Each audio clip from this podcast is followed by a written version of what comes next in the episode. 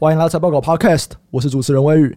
今天呢是达人聊投资的单元哦，在这个单元里面呢，我们会邀请各个在投资机构或者是投资人朋友来跟我们一起分享一下目前的市场概况，还有他们的日常。那在我旁边呢，一样是财报狗的投资总监 Sky。Hello，大家好。今天我们邀请的啊是来自财经 N 平方，也是一个台湾很多人都有在用的一个总经网站。财经 N 平方的研究员 Ryan。Hello，大家好，我是 Ryan。所以这个是一个合作的一集嘛？这一集我们会同时上在财报狗 Podcast，还有财经 M 平方他们的 Podcast。我们今天主要会来聊的题目啊，我们会先来聊一下关于大家最近比较关注的几个总经的议题，然后呢，也会再进入到产业，因为产业比较是属于投资的方向的东西嘛。那总经这边可能就是在市场端，然后我们再进到，诶，那有哪些产业是可以再深入去进一步了解的部分，这样子。那第一个问题哦，我就是想先来问一下 Ryan，就是最近大家其实都在聊美国联准会缩债这一块嘛？对对对，那其实可能财报狗的听众比较少在关注总经啊，像我自己其实是比较少在关注这么大的总经议题，升息啊、缩债啊，我比较少关注。那我想要聊的是，为什么大家会这么的重视缩债这一块？所谓的缩债啊，对市场的影响到底是什么？好，那其实就是我们目前讲的这个缩债，它全称其实缩减那个每月的一个购债量，因为其实联总会是从从去年肺炎疫情之后嘛，就是一直持续的买美债 MBS 一直到现在。那其实就是这样的一个刺激措施，总有一天是要慢慢的逐渐退场。那其实就可能像是二零一三年那时候开始的那样子。那这个初期一定是逐步，就可能说，嗯，像二零一三年的历史案例来看的话，它可能诶，现在购买量是一千两百亿，可能接下来开始减一个月或一季啊，减个一百啊、一百五这样子的方式去减少。所以其实你会发现，它其实还是在购买。嗯，然后呢，这边的话，我觉得我可以提一些。比较像历史的案例来看，就是对于说市场到底影响的状况是怎么样。嗯，那其实大家都知道，像我们像零八年之后有一个三轮的 QE 嘛。那其实三轮的 QE 之后，我们通常在 M 平方，我们就会把联准会的一个资产负债表，因为它购买这个债的时候，它资产负债表就会提高。那你可以把它想成就是市场上的一个资金的状况。那当这个购买的斜率变陡的时候，也就是说它可能缩减这个量的时候，然后呢，甚至可能资产负债表是一个走平的时候，它对于市场都会有一个增速放缓的一个冲击。那我们通常都会把这个称作流动性的一个边际放缓，就是诶，我原本一个月都买一千两百亿嘛，那市场就一直嗨，一直嗨，一直嗨。那我开始减少的时候，市场会有个增速放缓预期的一个回落。但是我们其实如果说看过去的一个几次，可能说二零一零年的一个三月 QE one 结束，或是二零一一年的一个七月 QE two 结束的时候，或是甚至二零一四年十月整个结束购债的时候，像这种时候。市场真的就是会出现一个行情的一个震荡，但是你看它这个震荡，它都会是一个一到两季左右，然后呢，股市就又继续向上。嗯，所以其实这个东西真的是比较像是说，哎，市场预期修正然后回落，但是它不太影响实际的一个基本面的一个趋势。嗯，对，像我这边有一个数据是在讲说，在二零一七到二零一九年啊，Fed 缩表了五千亿，但这段时间其实股市反而涨了四十趴。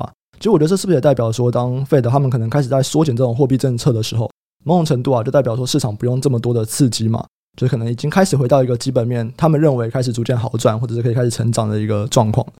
其实我觉得是，然后我可能补充一下，就是二零一七年跟现在的一个差别啦。就二零一七年的时候，它的这个缩表是真的去减少它的一个资产负债表的一个总量，就是说它每个月在投资的一个数量，就它每债在投资的数量是每个月逐月减少，那最多的时候一个月减到五百亿。所以它资产负债表是在收缩，这样的意思是说市场资金是在减少的。那我们现在的状况其实是比较像是说，它现在是减少购买量。我可能现在买一千两百亿，然后呢之后买一千一百亿，然后再一千亿，其实实际上还是在增加。嗯，所以这两个是有一个本质上的差别。那关于股市行情的部分，其实刚才我也就讲到重点，是不是那时候的经济其实已经让他们觉得说不需要再刺激？那其实实际上是，因为你其实你看二零一七年上半的时候，就是甚至连一些海外的，就是。比较长期就是经济增速比较低的欧洲啊、日本，他们这些经济体都有明显的好转，尤其在二零一七年上半的时候。所以这时候就是联总会他们就更觉得说，哎，他的货币政策是不是可以稍微退场一下？那可能为以后啊保留一个空间。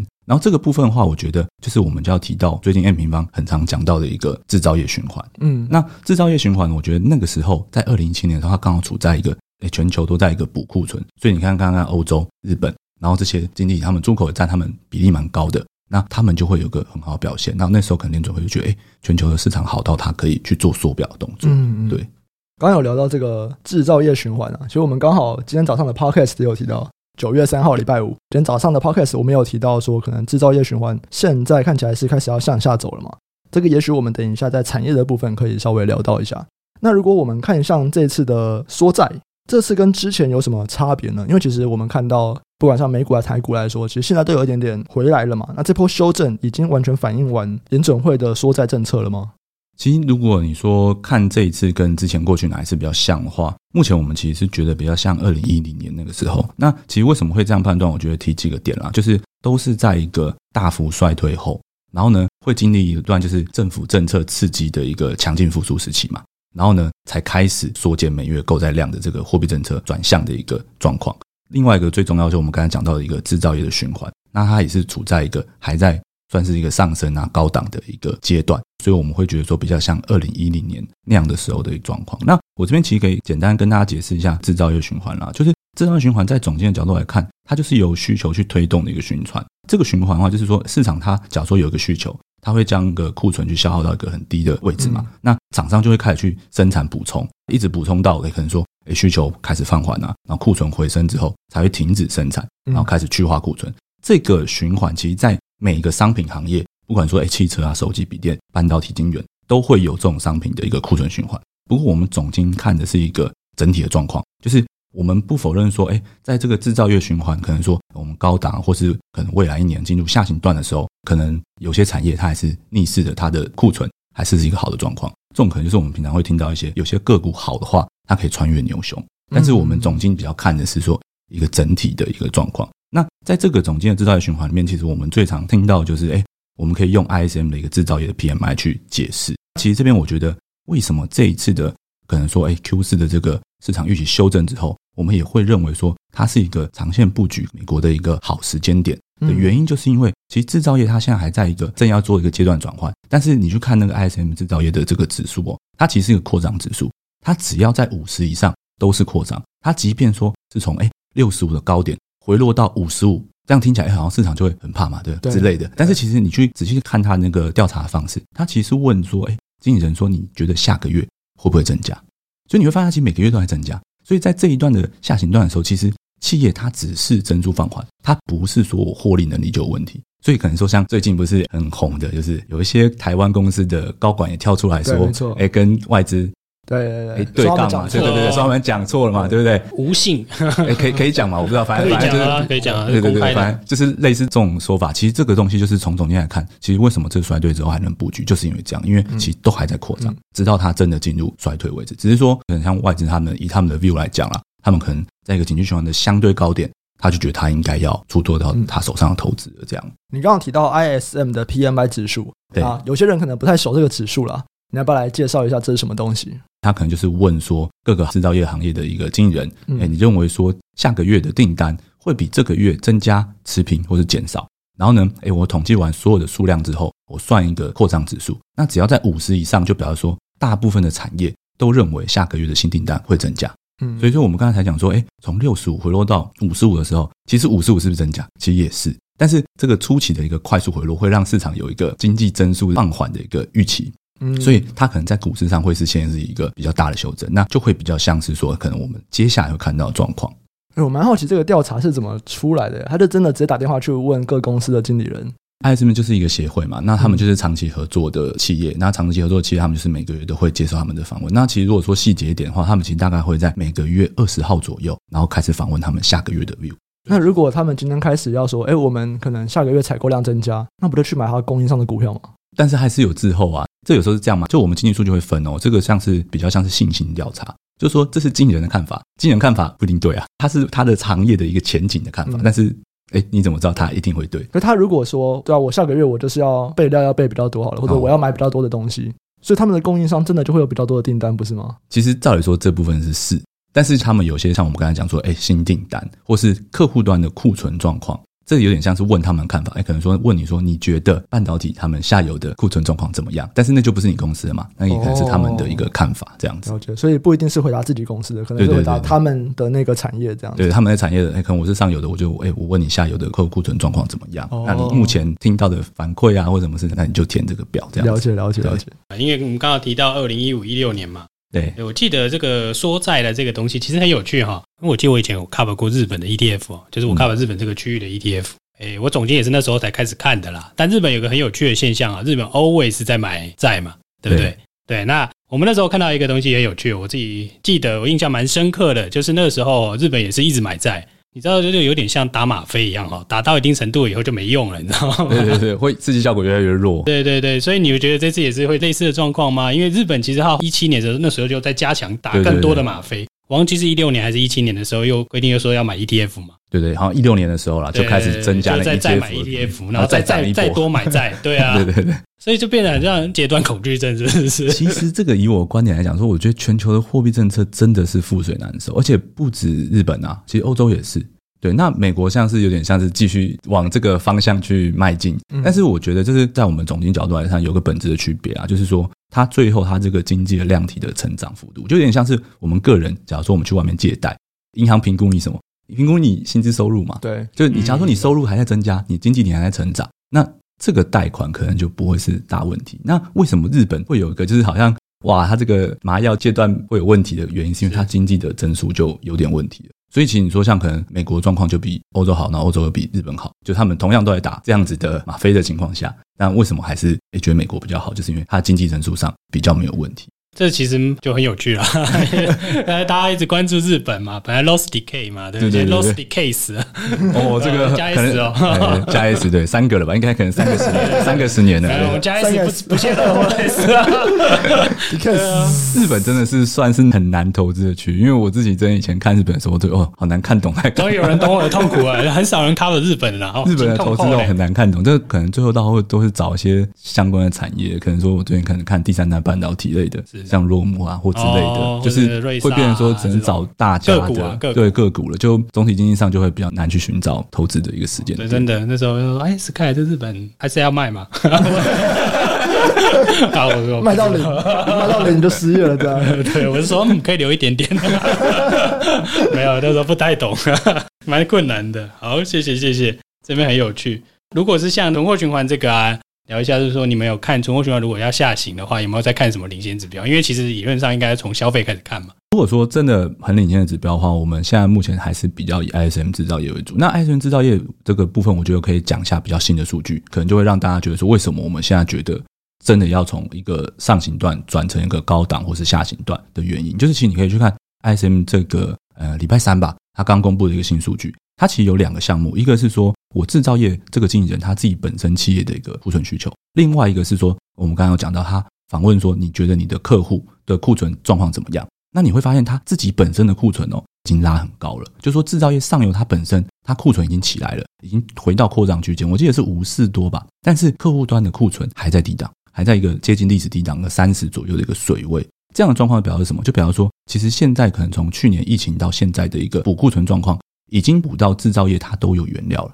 嗯，那这样的话就表示说，哎，制造业可能也接近一个上行周期的一个高点。它现在就只差说，哎，我把客户端库存也真的补起来，就正式确立它进入下行段。所以我觉得这算是领先指标，因为这个状况可能就是你现在就已经看到嘛。那可能这会是在未来一季或两季之后发酵的一个事情。嗯，对，了解了解。因为我本来是比较好奇，就是说消费者信心跟这种制造业的补库存中间还有比较大的终端的这些零售商嘛。嗯，对啊，你们这个有没有什么办法连接在一起？这是在产业部分啦，你们有提到运费嘛？嗯，这应该是高相关的。对，但是因为像可能运费就会比较切产业。如果说我们从那个经济信心指标来看哈，但是因为像经济信心指标这种东西，就是它有时候呢又好像反应的太早，就有点像是它会反映说民众的一个情绪。像我举例哦，就是说，就我们密大信心，它其实从今年一月开始啊，它对于说一个耐久材或商品的消费，它就一路下降啊，一路降到六月。但是上半年的行情虽然震荡，但是基本上还是处在一个高档嘛。对，就是它有个太领先的作用，就会它不是这么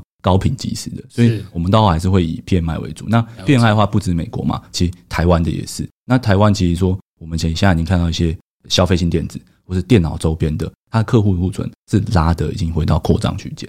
所以我觉得，如果以制造业循环的领先指标的话，可能我们还是会以就是 PMI 类的为主了。好，了解了解。那我想来聊一下美金。我们自己是不买美金呐、啊，可是其实台湾有很多公司都是出口美国收美金嘛，或者其实出欧洲很多也是收一半美金一半欧元呐、啊。所以美金的汇率其实会对很多台湾的公司算非常非常重要的一个因素，这对他们的毛利率影响非常大。过去两年呢、啊，美金从三十一元跌到像二十七对台币。也想问一下，你们对接下来的这个美元汇率有没有什么观点？一样还是后在这个制造业的循环里面。就是其实真的，当如果说制造业循环走入一个下行段的时候，就是我们现在看到很多新兴的出口国家，就是原本它的经济增速都很好，但它只要进到下行段，它的增速就会去做一个放缓的一个状况。它即便在成长，它肯定是一个放缓，因为可能去年基期会非常非常高。所以其实我觉得，如果这边比较有趣的话，大家可以观察为什么最近韩国做了一个升息的举措。就是因为韩国它的韩元它已经出现一个很明显的一个跌幅，然后我记得年初到现在应该跌了六趴左右，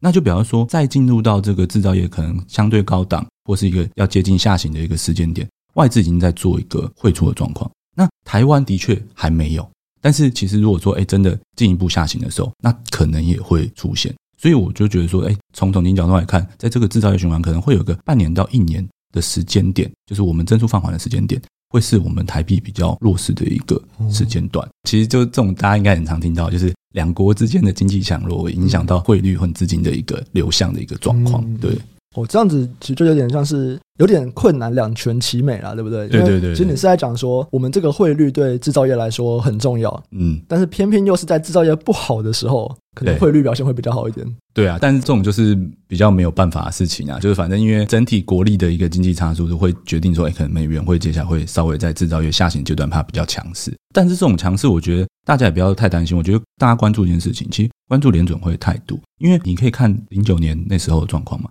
甚至啊一五年那时候的状况，就是联准会只要发现，哎，全球经济因为它的紧缩，所以有开始一些放缓，或是哎，可能甚至要进衰退的时候，它会停。它一定会停的，我觉得这个停的部分也可以讲一下，就是可能说我们大家之后会讲到那个房地产的部分。对，那其实美国它两个最大财富效应就是美国股市、房地产，他们为什么长期有这么好的消费力？就这两个东西。那当然还有人口啦，但是就是如果说以比较直观的话，这两个财富效应是他们很重视的，所以他们也不会真的放任，就说哎，全球的哎制造业国家全部一片倒，哀嚎遍野这样的那种感觉。所以真的是想要当这个全球的领先老大哥啦，对，对，还是要来顾一下这个各个国家的局势这样子。嗯、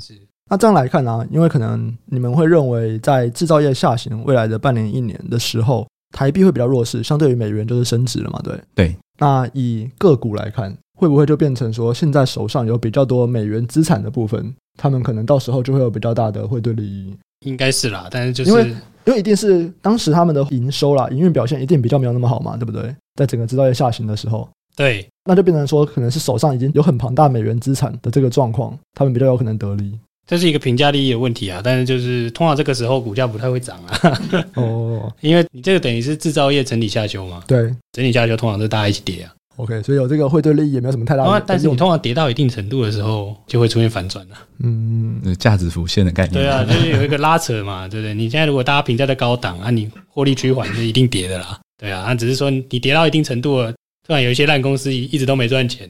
然后突然评价利益总个两块出来，那个就会涨啊。好。有这种大量美元资产，其实我们过去也算是累积了一头拉库了。他们都清掉了，他们都说美元很棒啊。台中人蛮多这种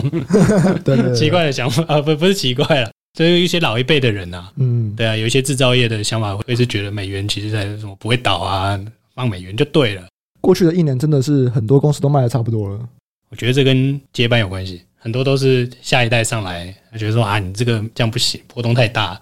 因为它其实会影响，对对啊，它其实会影响你，就是你的损益表。对，虽然说理论上不会影响啊，你钱够多的话，对不对？但实际上就是会对你的股价或者对你的营运啊，股东都会颇有微词啊。嗯，很多二代或是三代接上来，就是建议就是卖掉这样。就他们对这种美元就是棒，比较没有那么强的信念呢。对对对，这也不是说什么不好啊，但你在以前的年代，美元还真的就是棒。没有，因为以前区间很小啊，最近才放大的嘛。那前面总经的部分聊完呢、接下来我们来聊一聊产业的部分哦。那一样再来回到我们这个制造业，哇，今天制造业讲非常非常多、在你们今年这个七月全球总经影响力论坛里面，那 Rachel 提到嘛，就是现在的制造业红利已经不如过去的一年了。那我们现在其实也有看到非常多电子零组件开始出现了降价的现象。那不知道这边有没有什么看法呢？虽然说产业比较不是我们总积分析的强项，但是我还是可以分享一下我们看法。就是我觉得这两年状况算很特别哦，因为这特别的原因是说，它不单纯是衰退后的一个快速复苏，它还有一个因为疫情的关系，所以供应端紧张是造成生产的困难。就是我们刚才前面讲补库存的部分是非常非常缓慢，所以也造成说这一次的涨价有一个看史无前例吧。对，应该算是啦。应该如果以台股航运股的状况啊，应该算史无前例的一个状况。有类似的啦，差不多啊，因为这其实跟总经有关系，就是二零一一年啊。哦，对啊，对啊，对啊。但是就是这次有点像是说，哎，疫情让它更更夸张，特别高了，对，历史 特别最高的年代啊。对，那只是说像这种景气循环类的，我们的看法是觉得这种涨价真的迟早有一天会结束，因为。除非我们打不赢这个肺炎病毒，但如果真的打赢了之后，它一定要回归常态的，就是你的航班啊这些全部都要恢复正常。所以我们是不认为说这种东西会长期的持续下去。这边的话，其实我推荐一下我们自己家的那个图表好了啦，就是我们就是反正今年的时候也跟风嘛，我们把 BDI、FBX 这些我们也建在我们的官网上面。如果我们看这些东西的看法的时候，我们通常会把它画成一个。年增率的一个状况，也就是说，哎，的确，现在所有的航运它都还是很赚钱，运价就这么高嘛，你的绝对值不可能不赚钱。但是股价不单纯是反映你绝对值赚钱这件事情，它还会反映你一些未来的增速或者长期有没有获利维持的一种这种面向的一个看法。那其实如果你把它画成年增率之后，你就会发现，可能说，哎，这个运价的年增幅并没有过去一季啊两季之前来的高，已经出现一个拐点的一个现象。所以，其实说拉长来看。就是这些景气循环股，我们的确是认为说它不再是一个非常好的投资时间点。它现在绝对有绝对值的基本面的获利支撑，但是它始终是一个景气循环股了，应该这样讲。对，可以帮大家问一下，为什么你没有买 SCFI？很贵哦，现在开始收费了。这个我就哎，不是我负责的。那今年才开始收费的嘛？以前大家都拿得到啊。对啊，以前大家拿得到。对，这但这个就是我们比较是工程部门负责。我的确我就没有经手，因为我没有骗人，对，我没有经手。对啊，因为台湾应该跟 SCFI 比较相关啦，因为 FBX 比较赞，就是它的那个指数的编制是比较全面性的啦。这个我可以分享一个很有趣的观点，台湾人就是在这一波里面，真的是把 FBX 啊，他那个网站，哇，那个浏览量全都是台湾人刷爆哎、欸，哇，真的是那个疯狂程度真的是很可怕。果然都是航海王们啊，水手们，水手们啊，真的真的是神鬼奇航啊，灌灌爆别人网站，那外国人想说，哎，这个 IP 怎么怪怪的？是不是机器人啊？一堆人一直连点，一直那边刷新，刷新，对不对？要死了。哎，那其实从七月开始啊，我觉得六七月开始，那不管是让艾谢克啊，或者你们，其实都有提到，接下来整个制造业红利不如过去一年，就有商品转服务嘛，对不对？对。就以目前来看，最新数据来看，你觉得服务真的撑得起来吗？因为如果我们现在去看服务业的这个采购经理人指数啊，很像也掉下来了。最新的刚刚创高，然后这个礼拜会再公布新的，嗯，对。但是这个部分我觉得是这样啊，你讲掉下来，我觉得是它的确组成上有掉下来，就是它里面会增加持平跟下降，嗯，它组成上的确也有稍微比较弱的一个状况。但是这个部分我觉得它还是会比较像是一个增速的下修，因为我们刚刚前面有讲嘛，你只要大部分都还是增加的，它即使这个数据放缓，它其实还是在扩张，它其实不是真正的进衰退。我觉得这个部分我们目前看起来是还会撑得起来。然后这边的话，我补充一个，就是我们总经一些比较主观的一个观点啦，就是疫情的这个状况真的会让这个服务业复苏走得比较长。原因是这样子，就是说，假如说我们现在台湾了，八月多的时候才解封嘛，嗯，那你看解封的时候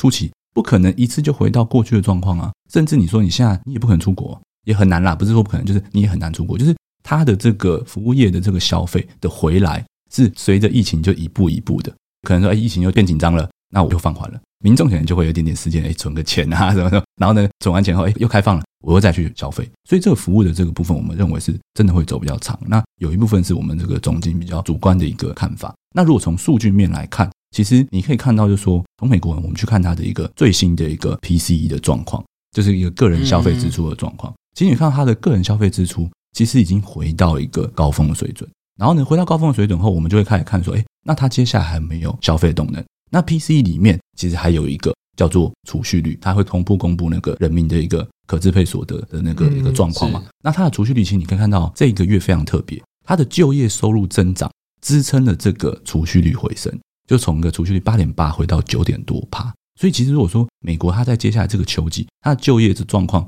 真的还是很好的话，其实它是能够给它的消费力道有一个保底的支撑。这个保底的支撑配合我们刚才前面讲，哎，服务业消费会是一个比较长时间的一个复苏的话，我觉得这个部分应该是没什么太大的问题。所以你们觉得在接下来可能商品的消费力道转弱的时候，其实服务业是有办法继续去支撑整体的经济？对对对，但是他们 Q 四同样都会增速放缓了，这个我觉得就是毋庸置疑了。因为你在 Q 四的时候，其实就是财政的所有效力都开始消退掉了嘛，就是去年发的美国平均每个人拿十万块台币啊，嗯，那你这个钱给你花一年总花光了嘛，那一定是会开始回到常态了。所以我觉得增速放缓还是必然，但是它长线因为有就业的支撑，所以是没什么太大的问题。嗯，对。哦哦，就是很生气呢，丢笔了，哇塞！国字老师，哇，这梗出来很老。现在只有他丢笔啊，我找不到别人了。不是，是这两年进来股市的新生人应该不知道这个梗。没有看《全民大闷锅》我，知道这个节目的人也是老了。哎，哪有？拜托。现在有没有什么要补充的？我觉得蛮好奇的啦，因为其实服务业我们追踪一些美国餐厅啦，那也看了一些他们的法说会的一些 memo 嘛。哎，其实有人提到就是，服务业其实是增长没错，但是他们现在遇到一个更有趣的问题，就是。哎，他们缺工了，他们缺服务业的工，缺工好像一直是他们现在最大的问题。嗯，嗯对啊，所以这个东西回复的速度会不会要慢一点？这样子。我们再看联准会，他为什么这一次就是从七月开始会沟通缩减购债这件事情，就是因为他在就业的结构上，他们就认为说，现在目前其实厂商都是要找人来上班。那只是还比较不好找，在疫情的这个状况下，还比较不好找。那他这边他有解释一个原因，他说这个原因比较多是因为其实比较多这些中低收入或是一线服务业的人员，因为他本来的经济状况就比较不好，然后现在学生就 K 十二以下、中学以下的学生都还没有回去上学，所以他们有时候会衡量这个机会成本的时候，他就会觉得说，那我顾小孩好了。就是他们的很多的中低收入，或者是因为这样子，这个部分的话，其实联准会他们是认为说，如果说秋季之后。好，他们的诶可能疫苗开始打第三剂，那整个疫情控制得更好之后，这些就会回归到常态。是是，所以就 back to school 嘛，对对对，back to work 就对了，父母松一口气啊，对啊，好想去上班哦，不要在家里顾小孩。哦，不错，就是小孩去上课，父母才可以上班。嗯，对，这样还可以挣钱了，对，才可以获得自由。对啊，所以这个服务业应该也是我们最近看的比较那个，嗯，他现在可能有点困难，对不对？算产出方面算是有点困难，因为之前那个消费，如果去拆那个 PCE 啊，服务跟商品啊，嗯、对，其实服务的那个比重是掉很多的嘛，跟过往不是都是一起上吗？嗯，都是一起上。对啊，二零二零年那个掉很多，我想哇，这个 看起来怪怪的。我觉得这个算是我们总经有个信仰，就是我们一直觉得人就是会进步。人就是会恢复常态，人就是会往上。我们在这部分，我们就会可能相对就稍微比较乐观一点啦，应该是这样讲。不会不会，因为像我们之前其实就有看到，在疫情开始慢慢的变好以后，其实各大的食品公司、餐饮公司啦，不管像星巴克啊、麦当劳啊、Chipotle 啊，其实他们都开始说，哇，现在人民又开始出来买食物了。然后，其实一些比较小的餐厅可能就倒了嘛，撑不住倒了。那大的连锁餐厅，他们都说，接下来我们要开始好好的扩张。然后过了一两个月以后，就说：“哎，我们招不到服务生，没人，我们需要机器人的 资源啊。”哦，哎，其实这个也算有趣，因为我记得之前有看到有人在讨论说，台湾的麦当劳现在不是开始都会有那种自动点餐嘛，对不对？对，Kiosk，对对。然后我有看到有人在讨论说，有没有可能就是利用这个方法来降低他们需要的服务人员这样子？但目前看起来很像还有点困难。有人算成本啦，因为其实那个是麦当劳先讲的嘛。麦当劳它有一个我忘记了，反正就是什么什么 speed 的计划就对了。然后两年前之前就有了，嗯，对啊，他们就是要改这种 kiosk 跟这种桌面的点餐的嘛。你这种供应商协会一定会说啊，这个一定很有趣啊，这个很有用啊，因为就是根据什么统计啊，用 kiosk 可以多花二十八的金额，因为它会被 promote 啊什么的。这怎么讲？餐厅要去换这些东西的动力吧。但产业上就会出现一个问题啊。哎，你之前服务不是不好吗？就是餐厅消费不是不好啊，大家就没钱了，没钱换个什么鬼啊？对啊，大家没钱会把那个 capex 往后延嘛？哎，这个话我也想提一个问的，因为刚好你们产业上你们比较熟悉，像疫情之后，像如果说我们真的推出服务人员减少这种概念啦，因为反正疫情之后就是要人与人的接触要减少嘛，像这种在餐饮业上，他们如果真的换成这种，对于他们比较长期的看法，是会比较正向吗？在疫情之前是很正向啊，但是真的在疫情的时候是就不得不做嘛。现在应该多数的餐厅应该都是缩减时数，就是因为它没有人嘛，所以它变成他们不得不做啊。但是这个因为你采购这东西变得是硬体啊，而且又是这种是特规嘛，所以又往后递延了啦。就采购这些固定资产的时程会往后。其实美国这方面比台湾多很多嘛，嗯，因为他们的餐厅就是很多种形态嘛，他们不只有 drive through 就是得来速，他们还有什么 drive in 啊，还有一堆有的没有的。他们是有想要做这件事啊，几大 QSR 也是有在做，对啊，只是说替换的速度就是在疫情反而是不如我的预期的。我本来以为是疫情要哇，大家用力的换，对不对？没有，因为大家说我没钱，等于说算递延。那但是其实这样听起来，其实还是好事啦，对不对？对因为就是说它的这些硬体设备的进，其实可能相关供应链也都还是，就是只是说它递延嘛，但是之后可能都还是会叫这样。可是，在台湾它是算是小众的啦，这比较偏 Industry PC 嘛，就是所谓工业电脑的那个族群啊。嗯、你说最大的麦当劳好像几万家。跟那个什么卖电脑不能比嘛？哦、对，对，啊，买电脑几千万台、几亿台，不一样，数量不同。对啊，所以这还是偏小众啦，比较 niche 的方向就对了。对啊，可能跟这个周期会递延一些啦。对啊，我自己是比较好奇这个导入后的成果评估啦，因为以台湾的麦当劳来看，我看到几个在麦当劳工作的人，他们自己都觉得导入后没有变得比较好。更多人问他们问题，变成反而你要多一个人在那边教大家使用。哦，对了。就是其实大家并没有真的自动化，只是一个人站在旁边，然后就说：“哎、欸，你不要来碰我们。”然后我就告诉你说：“哎、欸，你要点这个，你要点那个。”不过其实这个可能也跟刚刚那个哎采购设备，我觉得也算递延，因为以后大家都会了，可能就是一个教育的过程呢、啊嗯。对对对，对，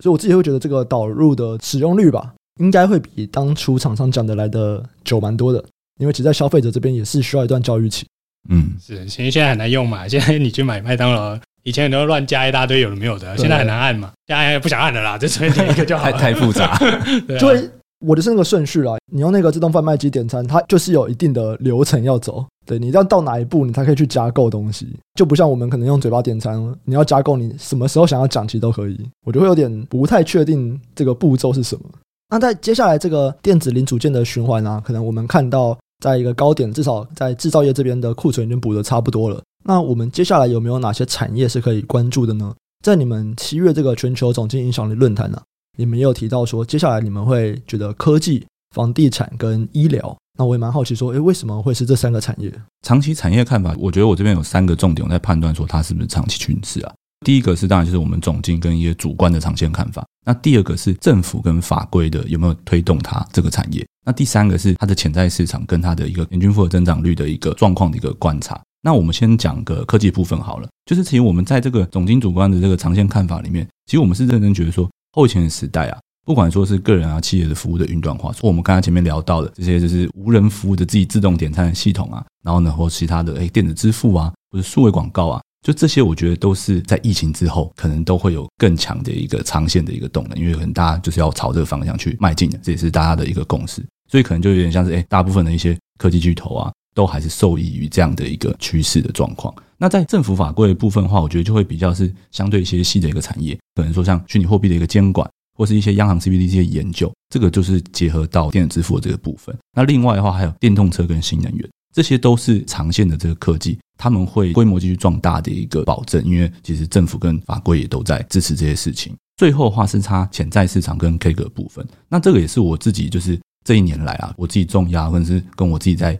比较喜欢的产业就是电动车供应链跟第三代半导体。那电动车的那个规模其实是从二零二五年之后，应该欧洲最早开始嘛，讲二零二五年哎达到几帕几帕。其实我觉得这个有这个东西的保证之后，其实市场就会开始往这个方向去做梦，有点像哎，不知道大家记得以前那个 LED，以前说中国说要用，然后后来没有，那就爆炸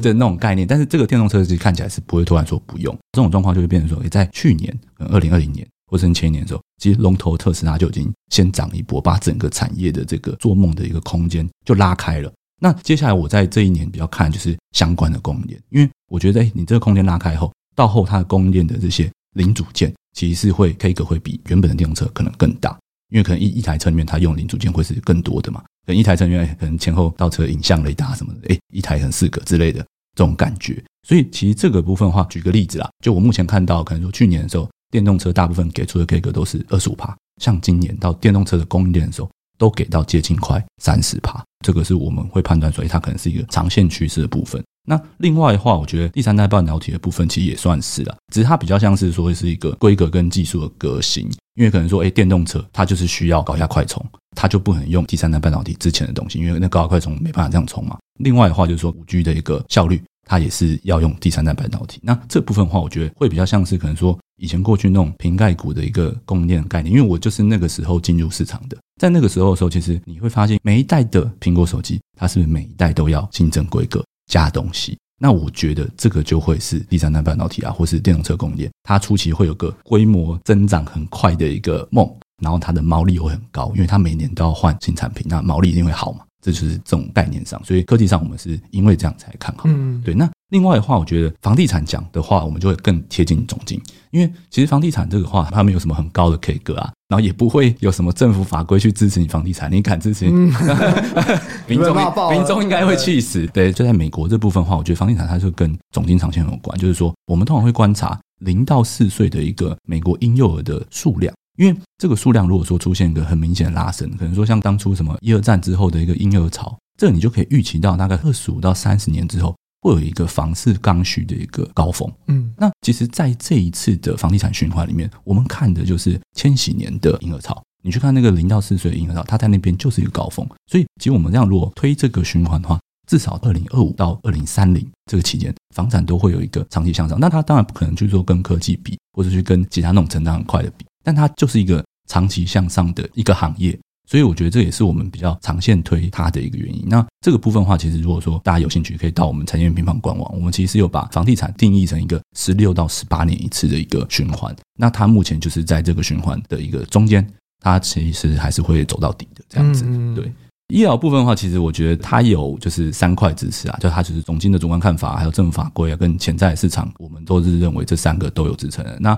总经环境的话，其实我觉得就是后疫情时代，其实你光看嘛，美国他们那边诶第三季的疫苗要打了，然后口服药以后治疗 COVID-19 的，可能之后也要推出，所以光这个就已经是一个短期可能都还有增长动能的一个证据。那除了这个以外，其实你可以会想象说，未来的一个环境下，就是疫情它会反复，它在这一两年期间，因为还不会控制这么好。所以会有很多那种远端医疗的一些监控啊，或是疫情追踪的这种服务软体、硬体，都会要进一步的去安装。那这边的话就可以连接到就是关于潜在市场跟 K 格的部分。那虽然说这个部分我自己也没有还没有拿到一手资料，因为很多这种 K 格的估算，就是它会一次估算五年，这种很多都是付费报告。但是你这种付费报告，你可以去看到，它会直接把 K 格给你看，它细节不会给你看，但是你可以看到它 K 格跟去年比哦。都有一个显著的上调，跟前几年比都有个显著上调。像就是这种无线监控呃身体健康的这种软体的类的这种产业，它其实 K 格都从七趴直接调到什么十二趴、十五趴以上，所以这个 K 格上升也是我们关注的一个重点。那这个部分的话，在美国市场，我觉得会有更有动能，那就是因为拜登的一个三点五兆，拜登在今年已经基本上在九月底啦，应该会把基建政策就是顺利的通过了。那他们目前其实参众两院都有通过一个预算协调的一个程序。所以其实他们明年很高几率，甚至快一点的话，说明今年年底就会有三点五兆关于说社保啊，或是医疗啊，或是教育的这种支出。那其实有这种算是政府支出的支持的话，其实在这个行业上，它也是会有很强的一个额外的动能啦。就是除了它自己产业本身，政策上还会给它一个额外的支撑。这样，相对于前面讲的房地产，对医疗这边看好的，听起来有一点点 niche 哎、欸，是。是吗？哦，对，算是有一点，但是其实这个部分的话，所以为什么我们后来就是觉得说我们看总金的，后来我们为什么推了一个 ETF 的一个专区，就是因为其实太 niche 的时候，其实除非像你们专业研究产业个股的，你们才真的找到大趋势，就是一个个股的大趋势。但我们的话，可能会就比较建议说，那你就交给这些专业的人，他组成 ETF 后，你买这个 ETF。因为像你刚刚讲的这种远端医疗，对，我可以想象它占整个医疗板块的比重应该相对低吧。对，相对低，但是它目前是有点像是那个成长率被拉高，嗯，对，算成长率被拉高的部分，因为它的占比低，所以如果直接去买整个医疗板块，嗯、感觉起来这整个医疗板块的成长可能，呃，对你不会得到它的一个完全报酬。但是像这一块，因为我自己也还在寻找相关的个股，我其实现在也目前有发现很多这种哦，就是无限的监控你身体健康的这种软体的公司。很多甚至还没上市。对啊，对啊，在美国或是意大利几家比较大家前面的一个公司，甚至都还没有上市。这听起来很新创啊！啊对，没有啊。对啊，中概股之前有乐过一家，在香港上市，平安好医生呢。哦，对，已经被电爆 了。其实中国这块应该也是好的吧，对不对？因为他们这个应用都超前部署的感觉啊。他们开放其实开放蛮多，他们本来是不能远端拿药，后来是都开放嘛。诶，好像药也可以配送了。嗯，对对对，所以他们在疫情其实开放蛮多的。医疗这边最主要关注的应该是各国的政策啦，嗯，因为其实医疗毕竟是很受法规监控的一个产业，对，所以其实就要看各国的政策放开到什么程度这样子。每个国家应该会蛮不一样的。其实像刚刚那举例，我觉得算很先进的，因为其实医疗你拿药那些，其实那个程序上很多都是很严格的，对啊，对啊。那他们如果能够做到完善，那都是对整个供应链应该都蛮好的。他们幅员比较广大，我们比较近，他、嗯、可以知道你旁边巷口拿个药会怎样呀？屈臣氏就可以买药了，屈臣氏康是美就就就要五分钟，你也在干掉，对不对？太难了。这个这边有什么想要补充的吗？其实我们有提到那个看起来拜登这个三点五兆的这个，我们看比较前瞻的三点五兆的财政嘛，因为看起来过去几个循环看起来财政政策是比较能够超越比较长的周期嘛，甚至可以超过好几个，可能 maybe 是制造业循环嘛。嗯，对啊，那这个整个财政政策，因为之前大家喊的震天响啊，就是交通相关的啊，电动车相关啊，就是因为我刚刚提到医疗嘛。对，那你们对财政政策有没有什么就是哎，它这个三点五兆里面你们比较看好的长线的？长线的，如果说三点五兆真的就还是比较是医疗诶，因为他们真的很想要推，就是可能说多少年收以下的他的一些社会福利的保障。那社会福利的保障其实不是长照就是医疗，是基本上真的就是这两块。但是因为这个部分，我觉得我们目前还没办法给出太明确的原因，是因为它还没立法，是是是，法条还没出来，它内容还没有全部很可以。内容内容大概九月十五号后他们会有一个初步的版本出来，这样子。是是，因为本来很好奇他们要盖什么铁路。去都坐飞机啊，坐的很突然。他们其实坐那个铁路是应该的哈，他们真的好几十年都没有更新这些国内的一个基础建设啦。对啊，对啊，所以很好奇，还或者是什么他们那个电动桩嘛，其实也电动其实这跟电动车有关系啊。嗯，然后还有就是政府有一定的比例要换电动车嘛。对是是是。那就是持续关注你们那边的分享就对了。产业跟个股可能要从财报狗这边 突然开始那个吹皮球，互相吹捧，互相工商啊。呃，赶快来抖内啊，不是。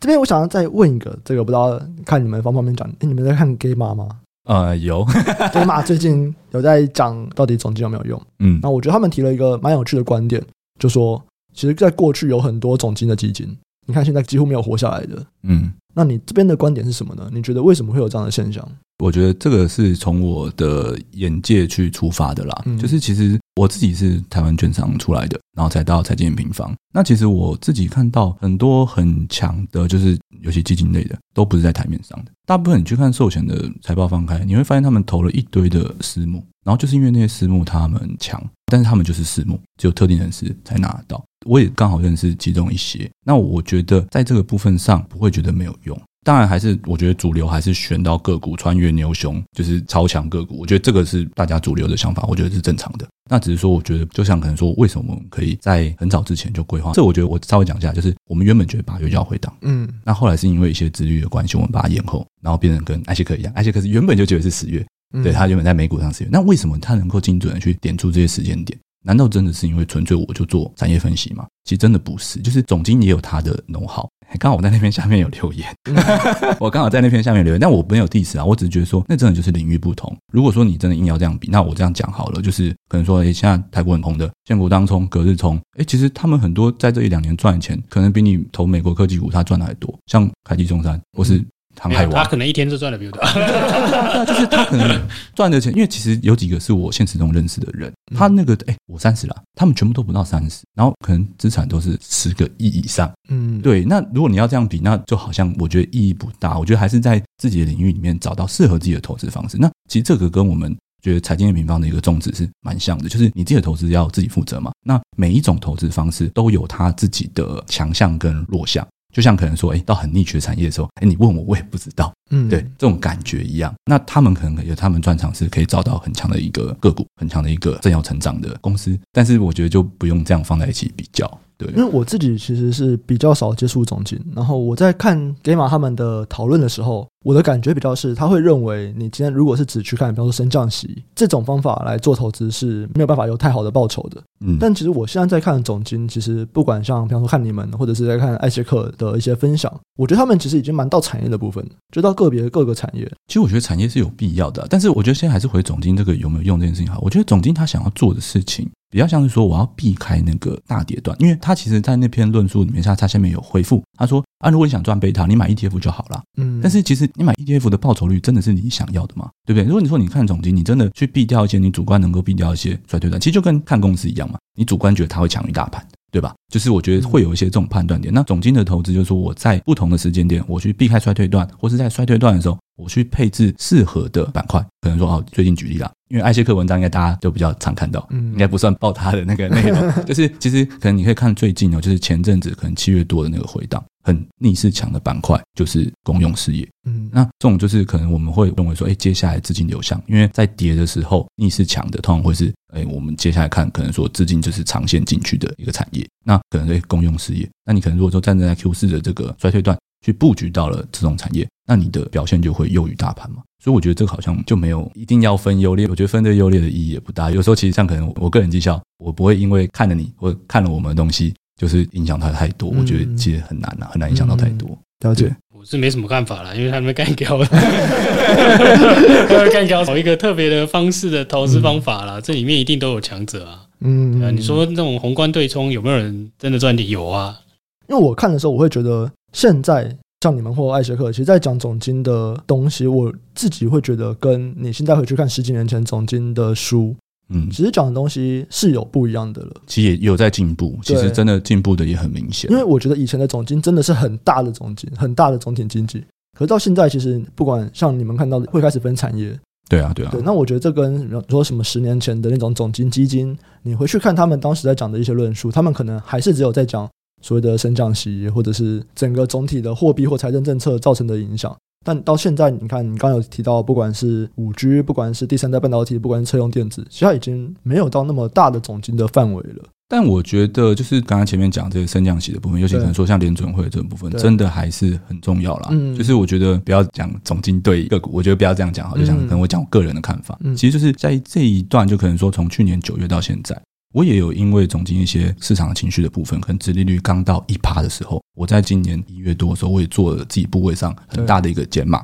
嗯，那其实那时候减码，其实后来二月就出现一个回跌。那甚至在四月多的时候，其实我也有因为我看总经，那那时候是第一次的，就是鲍威尔去提到缩减购债。那他的缩减购债还是喊前瞻指引的的内容啊，就是他的声明稿内容，但是他是第一次，所以我那时候也做了一个减码，哎，也有成功避过四月的那一段修正。就是，其实我觉得这就是，反正总经就是一个，它长线历史上它有个固定的 pattern，那但是最后你还是去主观的判断它，那你会依靠很多的数据去判断。嗯，那我觉得我们的可能说以我们公司，我们就是希望你能够看懂更多的数据，嗯，那看懂更多的数据，很内化成自己的一个方式，然后就是为自己的投资去负责了。其实这跟我们用总经的方法也是蛮像的嘛，基本上就是，当今天如果我们对总经未来的展望开始比较保守的时候。哎，我们就会去适度的减码，因为我们自己应该算是蛮激进的投资人啊，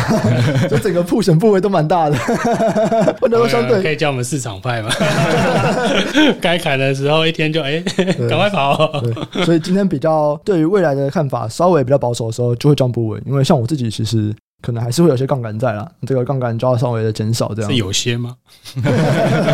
有些大，有点杠杆这样。就是小一点，心里比较安全啊！不要怂啊，就是干啊仓啊！不会不会，我我也干很满啊！这个七月回档，我是人生最大弟弟，以前从来没这么大回档过，很痛啊！七月这个我是还好，因为其实那个时候我们大家都应该已经降的差不多。我们的光速逃嘞，怎么这样很很猛？没有，运气蛮好的。对，那。财经平方最近有没有什么新功能来跟大家分享一下？我还是可以推广一下我们的那个 ETF 专区啦。就是其实我们前面提到很多的产业，三个产业啦，就是其实它都有对应的 ETF。可能说我们大家很常听到，哎，QQQ 啊、VNQ 啊、XLV 啊这些，那它都可以在我们的 M 平方的一个新推出的一个 ETF 专区里面找到。那更关键的是说，我们这些 ETF，我们都有推荐你去看的一个基本面观察数据，就是哎，可能说我看。Q Q Q，我看这个长线的一个生产力循环的时候，我有哪些数据去可以观察？那这个在我们官网是就是算是一站式的服务，就是直接都可以包含了。你又可以找到标的，又可以找到看这个标的要看什么数据，这样子。其实我们今天在录之前有跟就是你们聊一下，就是财经的平方只有两个工程师，超猛的，这功能那么多，然后只有两个工程师，你要叫他们 来掉到楼下去啊！所以，所以我们我们创办人辛苦啊，因为我们有个创办人就是工程师啊，对啊。哇，真的就是这么多，然后你们年初推了那个十三 F，然后现在要推 ETF，对对对，很赶进程，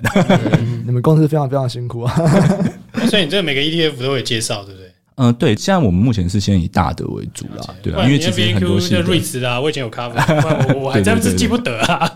其实还有一些对啊，就是真的还蛮多都是大的，然后真的细的，我觉得我们也还会再努力啊，因为这到人工去做，超多，真的超多，现在变超多，记得好像上上两千多档嘛，我们上两千多档，两哎没有吧？我看你们现在网站就两千四百多档，对啊，我们现在就上两千多档了，所以所以其实就是要慢慢混啊，就不是因为同样都瑞慈要好多个，你知道吗？嗯，然后做不做不同不做不同，可能有做梦的有可能做那种独栋住宅的，对对，你会你要你要还要仔细看说，哎，这个东西在干嘛？对对对。我只很好奇，是有同一个网站，它会全部列出来，还是没有？你们就要分开来去抓啊？其实有些是付费的了啦，然后有些是就是分开抓的。对，然后但是因为我觉得它不会有一个资料源，就是有点像是证交所有没有？所有上市公司列表就在这边告诉你。没有诶、欸，没有诶、欸，对啊，就是真的是多来源。然后我们有买，除了买的部分以外，因为我觉得是我们 N 平方也五年了嘛，所以其实我们很多的就是旧的资料库。已经做好了，哦，对，所以我觉得那个部分有一部分是来自于这样子。哇，这真的是辛苦哎，就累积啦，这算累积出来的东西。嗯，对，我昨天我稍微玩了一下，我觉得其实真的 N 平方的整个使用者体验也都是蛮厉害的，嗯，做的很不错。我昨天有那个付费财报狗。我又来了，我真的，我真的，我没没没有，又来一个互相吹捧的环节，就是因为付费才进来的，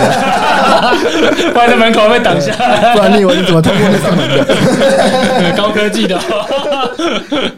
我我在进入研究部之前，真的就是用财报狗啊，然后但是因为后来进研究部，有些就是会有研究部的资源，就开始那个，然后最近研究部应该就有 Bloomberg 吧？啊，对啊，就后来就是 Bloomberg 了，所以就开始检测。但是其实像最近他们推那个美股专区嘛，所以就哎，看一下哎，筛股有没有什么筛选股票有没有什么方式什么，就又回来这样子。了解了，对啊。好，那今天这集就先到这边哦。喜欢的听众朋友啊，记得按下订阅，哎，财报狗跟财经的平方都可以按一下，并且分享给你的亲朋好友。那如果任何问题都欢迎回馈留言告诉我们，我们会不定期在 Podcast 中回答留言区的问题。如果想找平台讨论投资问题的话，可以上 Facebook 搜寻财报狗智囊团，这是我们也会不定期在社团中分享我们的看法。那今天这集就先到这边，欢迎下次有机会再邀 Ryan 来聊一聊这样。好，好，谢谢，谢谢大家，拜拜，拜拜。